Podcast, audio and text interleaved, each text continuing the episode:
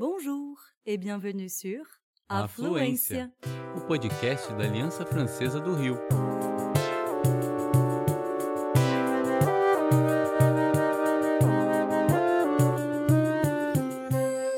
Você está ouvindo En français, s'il vous plaît.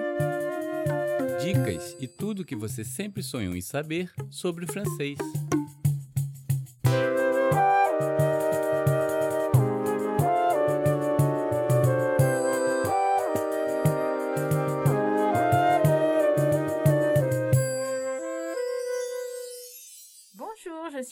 Jacamon. Eu sou Luana Pugliese. Eu sou Carol Almeida. Feliz por estar gravando mais uma vez. Hum, Nós estamos aqui por você que, como nós, adora parler français. Tá quelques minutes? Chega abril e as crianças ficam alvoroçadas. É um tal de pegar papel, desenhar peixe, pintar peixe, recortar peixe. Talvez você esteja se dizendo: peixe? Como assim peixe, gente? Pois é, Poisson d'avril. O dia 1 de abril, conhecido no Brasil como Dia da Mentira, é visto na França como um dia de pregar peças nos amigos e na família. A principal delas é colar peixinhos de papel nas costas de quem estiver desatento. Pois é, Luana. Apesar de não haver exatamente consenso sobre a origem do 1 de abril, parece que tudo começou com a decisão do rei francês Charles IX de adotar o calendário gregoriano, determinando que a partir de 1564 o ano começaria no dia 1 de janeiro e não mais no dia 25 de março, como era feito até então. Na época, a festa do Ano Novo durava alguns dias e terminava no dia 1 de abril, com distribuição de presente. Olha só. Como na quaresma os católicos não comem carne vermelha, muitas vezes as pessoas se presenteavam com peixes. Olha ele aí. Hum, É claro que, sem internet, sem redes sociais e sem podcast, a notícia demorava muito para se espalhar. Por isso, os retardatários e os teimosos seguiram comemorando o Ano Novo em abril. Daí o hábito de dar peixes falsos para zombar da situação. Até hoje, as crianças adoram manter a tradição e dizer Poisson d'avril, quando a pegadinha é descoberta. Por aqui é diferente. Mas quem nunca ouviu falar em história de pescador, hein? pois é. Nosso podcast, gente, celebra esse mês o seu primeiro aniversário. Real oficial! Vocês não acham que passou rápido, gente? Muito rápido. Nossa, muito rápido. Muito sim. rápido. Agradecemos a todas e todos que contribuíram com as gravações. Merci, vous êtes vraiment super. E principalmente a você, que está aí do outro lado, porque além de adorar parler français, já percebeu que sempre aprende uma coisinha ou outra ouvindo en français, s'il vous plaît. Merci beaucoup. Hoje vamos permear o universo da mentira, da enganação, com muito vocabulário e curiosidades. Promis, juré. Allez, on y va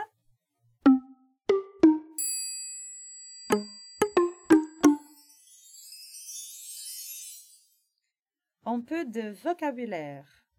Que tal começar por algumas expressões hoje? Pode ser? Então vamos lá. Raconter des salades. Contar saladas. Non, mais tu sais, euh, il m'a dit qu'il avait fait le tour du monde. Quoi Non, mais il te raconte des salades. Ah bon Esse cara te disse que ele deu a volta ao mundo? Ah, para! Ele tá te contando salada. Claro que traduzindo ao pé da letra não faz muito sentido. Não. Mas vamos à explicação. Esta expressão data do século XIX. É uma metáfora que compara uma salada, um conjunto de ingredientes que combina bem, a um discurso construído para que um punhado de mentiras possa passar por reais. Pensando bem, até faz sentido. Quando alguém quer te contar uma história difícil de engolir, ele acaba usando um pouco de verdade, muita falsidade e temperando a saladinha com um tom bem convincente, não é? Ah, é. Sabe papo furado? Então, C'est du pipeau. É flautinha. Elle pense que l'astrologie, c'est du pipeau. Mais non. É. Significa mentir numa tentativa de persuadir alguém. Jouer du pipeau vem do século XIII, quando pequenas flautas, les pipeaux, eram usadas para atrair aves. Mas por que será que quando falam de mentiras, de disfarçar a verdade, eles usam essa expressão que é tão musical quanto amistosa, até bonitinha? É que a tal flautinha fazia com que os pássaros acreditassem que se tratava de uma outra ave chamando, e isso permitia a captura. Por isso, se você ver alguém com as mãos na frente da boca, imitando os movimentos de um flautista tocando, já sabe. Ela está mostrando que não acredita em uma palavra do que está sendo dito.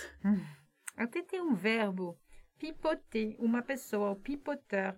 Isso me lembra que existe ainda uma outra expressão sobre enganação e aves. Le miroir aux alouettes, o espelho das cotovias. Para apanhar as aves, eram usados espelhos que agitavam os animais que acabavam caindo nas armadilhas.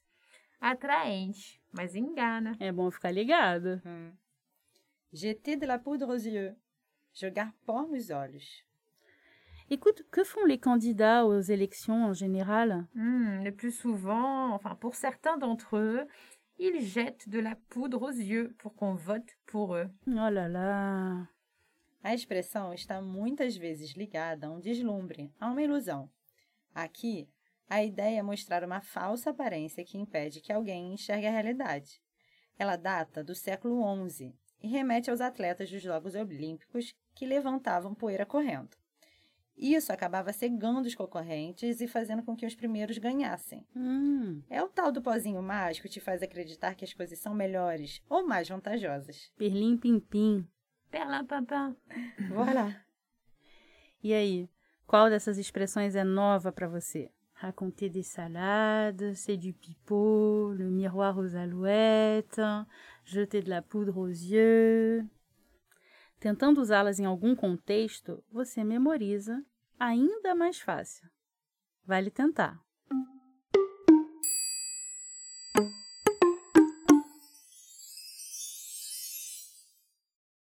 Voltando aos costumes de 1 de abril. Você acredita que até a imprensa está na brincadeira e costuma lançar alguma notícia falsa e bem absurda que só é desmentida depois? Esse tipo de trote é conhecido como canular. Les gens font des canulars. Aí todo ano é a mesma coisa. Alguém dá uma notícia inacreditável, você fica se perguntando por alguns segundos como, que é, como aquilo é possível. Pois é. Até que lembra a data. Ah, é, 1 de abril. Além disso, existe o site Le Gorafi, nos moldes de outros jornais satíricos e isentos de verdade que vemos por aí como brasileiro sensacionalista. Reparou que Le Gorafi é um anagrama com o nome do famoso jornal francês Le Figaro?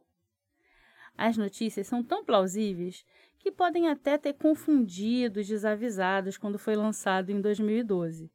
Mas hoje, com o sucesso do formato, não restam dúvidas de que a notícia Após a areia do Saara, uma tempestade de batatas fritas vindas da Bélgica teria atingido Paris.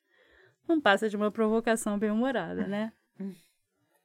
Lá, ce sont des blagues, des plaisanteries, de l'humour. Nesses casos, são brincadeiras. Mas, como você sabe, é preciso estar atento e forte para não cair na armadilha das notícias falsas. Ce sont les fake news. Isso mesmo.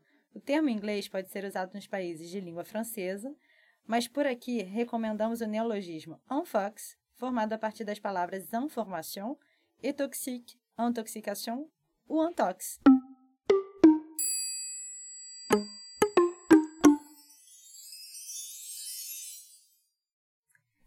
Duas verdades e uma mentira.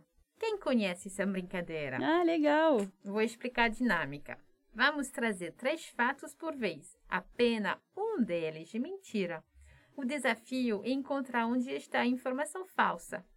Hoje nós vamos homenagear o centenário da Semana de Arte Moderna de São Paulo para lembrar sua relevância, seus desdobramentos e seu legado no Brasil e no mundo. Vamos lá? Vous êtes prêts? On y va. 1. Um, o Teatro Municipal sediou a programação da semana de 1922. 2. Ela foi marcada pela adesão ao futurismo movimento vanguardista belga. 3. Di Cavalcante fez a capa do catálogo da semana.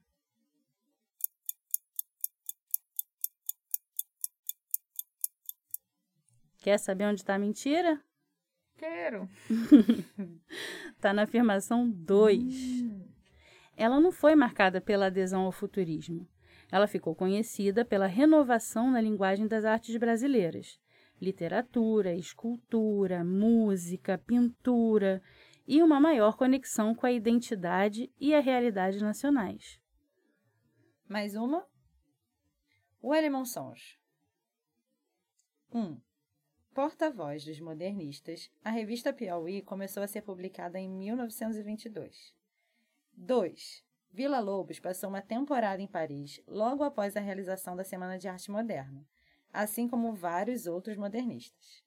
3. Paradoxalmente, foi em Paris, centro do mundo na época, que os modernistas brasileiros descobriram, deslumbrados, a sua própria terra, segundo a famosa frase de Paulo Prado sobre Oswaldo de Andrade. Tempo.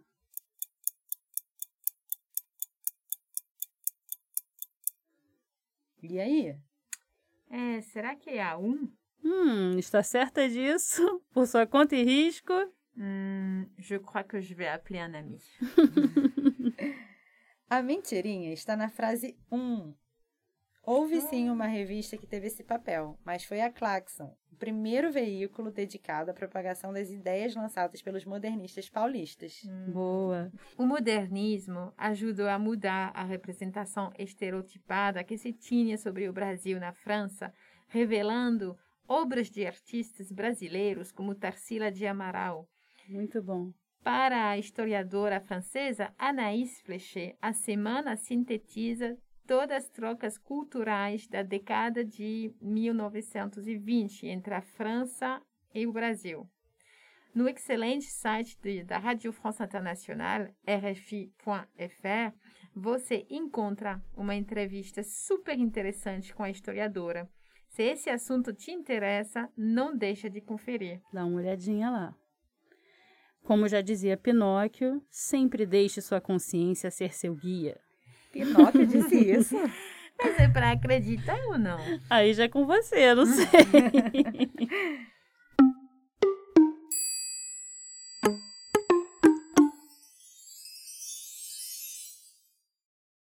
E voilà! Você ouviu mais um episódio de En Français s'il vous plaît, da Aliança Francesa do Rio de Janeiro. A fluência. Quer ficar por dentro dos nossos papos e das nossas dicas todo mês? A maneira mais fácil é seguindo a gente, assim fica tudo salvo na sua biblioteca. Isso aí, se liga. Au revoir. À bientôt. À la prochaine. A fluência. Desculpe. O que, que houve? Eu fui muito rápida e nós que. Ah, nós... falta só uma palavrinha. Vai, vai, vai. Volta aí.